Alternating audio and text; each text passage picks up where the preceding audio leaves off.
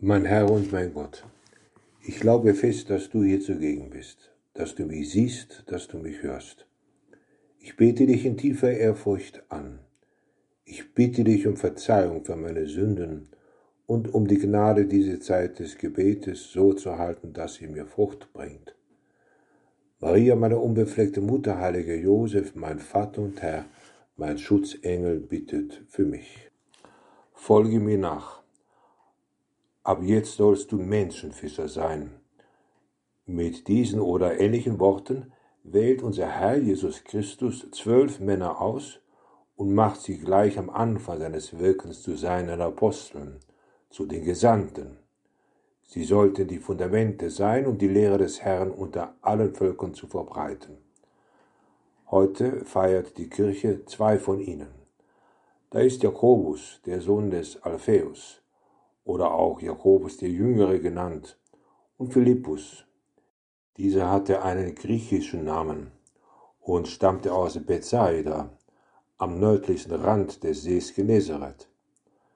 Seine unmittelbaren Freunde aus dem Dorf, ebenso Fischer wie er, waren Petrus und Andreas. Alle diese ruft der Herr. Philippus hat sehr schnell begriffen, worum es dann bei einem Apostel gehen sollte. Er bringt gleich noch einen anderen Fischer mit, ebenfalls ein Freund, Nathanael, später auch Bartholomäus genannt. Nathanael zögert zuerst, aber er nimmt die Einladung seines Freundes an und Jesus beruft ihn. Es ist der Anfang seiner Berufung. Auf alle übt Jesus Christus anscheinend eine große Faszination aus. Und später wird er sie selbst seine Freunde nennen, denn das waren sie tatsächlich. Tatsächlich konnte Jesus begeistern. Sie alle hörten seine Botschaft, erfuhren eine große Liebe und Zuneigung von Seiten des Herrn zu jedem Einzelnen.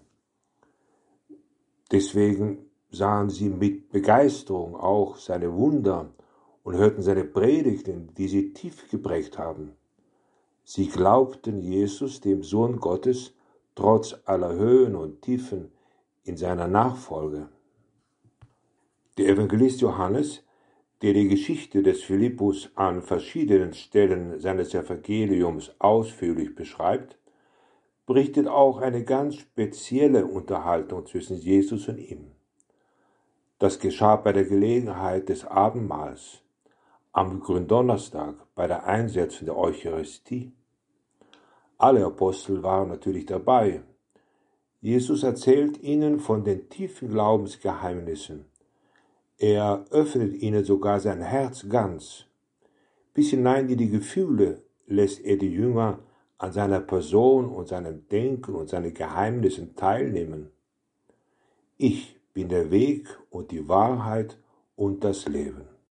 Ganz sicher hatten die Apostel bis dahin so etwas noch nie gehört.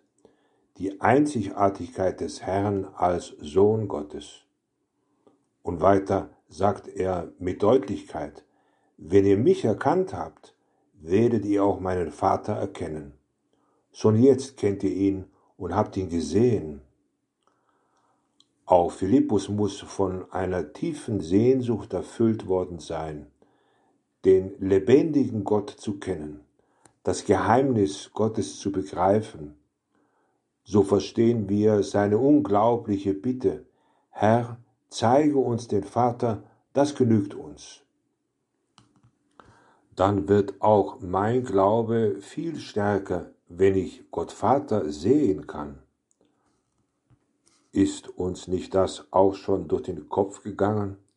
Wenn ich Gott sehen könnte, also den Schöpfer, und nicht nur von Jesus weiß, das ist eigentlich unmöglich.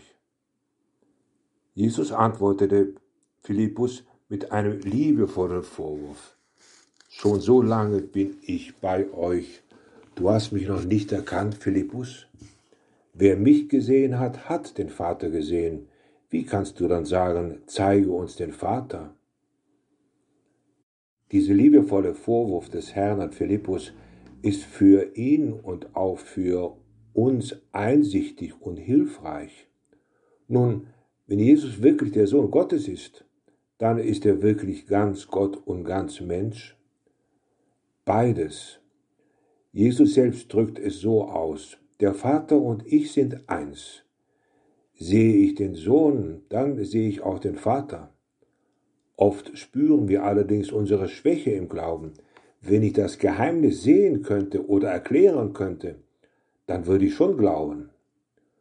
Nun, wie steht das mit Jesus bei uns? Jesus erklärt Gott Vater und Gott Sohn Leben. Eine totale Einheit liegt hier vor. Da, wo der Vater ist, ist auch der Sohn. Und da, wo der Sohn ist, ist auch der Vater. Unser heiliger Vater, Papst Franziskus, charakterisiert vielleicht deswegen Jesus Christus einmal so. Jesus zeigt uns das Antlitz Gottes. Er zeigt uns den barmherzigen Blick Gottes. Er zeigt uns die Liebe Gottes selbst und gibt sie an uns, die Menschen, weiter. So können wir mit Fug und Recht sagen, wer Jesus sieht, der sieht seinen Vater. Manchmal sagen wir das ja auch unter uns Menschen. Manchmal schon dann, wenn irgendjemand gerade geboren ist. Der Sohn, ganz der Vater. Oder bei der Tochter, schau, ganz die Mutter. Bei dir, mein Herr, ist das alles aber eine Frage des Glaubens. Nur wenn ich an dich glaube als den Sohn Gottes, dann kann ich in dir den Vater entdecken und sehen. So können Philippus, die anderen Apostel und wir selbst Zeugen Jesu Christi werden. Ich glaube an Jesus Christus, den wahrhaftigen Sohn Gottes. Ich glaube an seine Wunder, wie er die Kranken heilt, Tote auferstehen ließ. Ich glaube an Jesus und seine Auferstehung. Erinnern wir uns nicht daran, was am Osterfest geschah? Ich habe den Herrn gesehen, sagt Maria aus Magdala, als sie zu den Aposteln zurückkehrt nach Jerusalem.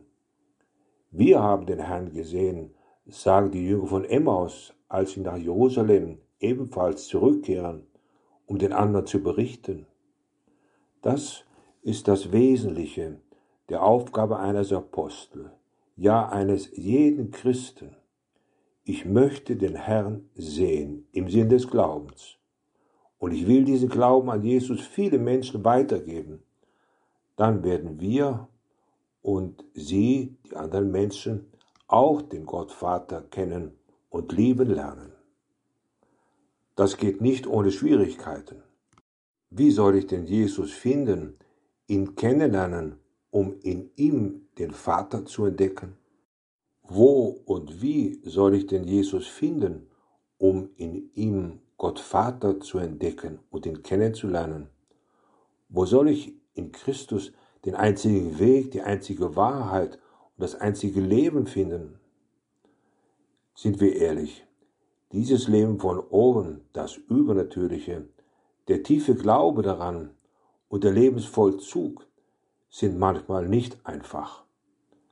Stimmt es nicht, dass wir dabei oft eine Brüchigkeit bei uns feststellen oder uns alles wie verschwommen vorkommt, ja sogar wir meinen, es sei ein Irrweg. Seien wir beruhigt. Jesus meint sogar, unser Herz solle sich nicht beunruhigen. Jemand hat einmal diesen guten Rat gegeben, der unser ganzes Leben durchziehen kann. Wir sollten in unserem Leben einen Dreiklang erzeugen. Christus suchen, Christus finden und Christus lieben. Das ist dann nicht allzu schwer. Suchen wir Jesus im Gespräch, in unserem Beten, in einer Kirche, in der er gegenwärtig ist unter der Gestalt des Brotes, finden wir ihn in der Heiligen Schrift, insbesondere in den Evangelien, in denen wir seine Gestalt, seine Wirken, seine Worte kennenlernen, finden wir ihn im Nächsten. Jeder ist ja in gewisser Weise ein göttliches Abbild. Und lieben wir ihn. In unserer Anbetung folgen wir ihm mit seiner Liebe nach in den Geboten. Mit der Hilfe der Mutter Gottes sollte es uns gelingen. Als Mensch aus Maria geboren musste Jesus eine große Ähnlichkeit mit seiner Mutter haben. Es lohnt sich daher, in diesem Monat Mai sehr auf Maria zu schauen. Es ist ja ihr Monat in der Kirche gefeiert. Sie hat nichts anderes vor, als jeden Menschen zu Christus zu führen. Ihr Antlitz wird uns das Antlitz Jesu schenken. Der Weg wird sogar leicht. Ja, je besser wir Maria kennenlernen, umso besser werden wir zu Jesus von ihr geführt und durch Jesus zu Gott Vater gelangen. Wir können sogar das Wort des Herrn an Philippus, was wir vorhin hörten, etwas ändern. Wir könnten sagen, wer Maria kennenlernt, wird den Sohn kennenlernen. Wer den Sohn kennenlernt, wird den Vater kennenlernen. Ich danke dir, mein Gott, für die guten Vorsätze, Regungen und Eingebungen, die du mir in diese Betrachtung geschenkt hast. Ich bitte dich um deine Hilfe, sie zu verwirklichen. Maria, meine unbefleckte Mutter, heiliger Josef, mein Vater und Herr, mein Schutzengel, bittet für mich.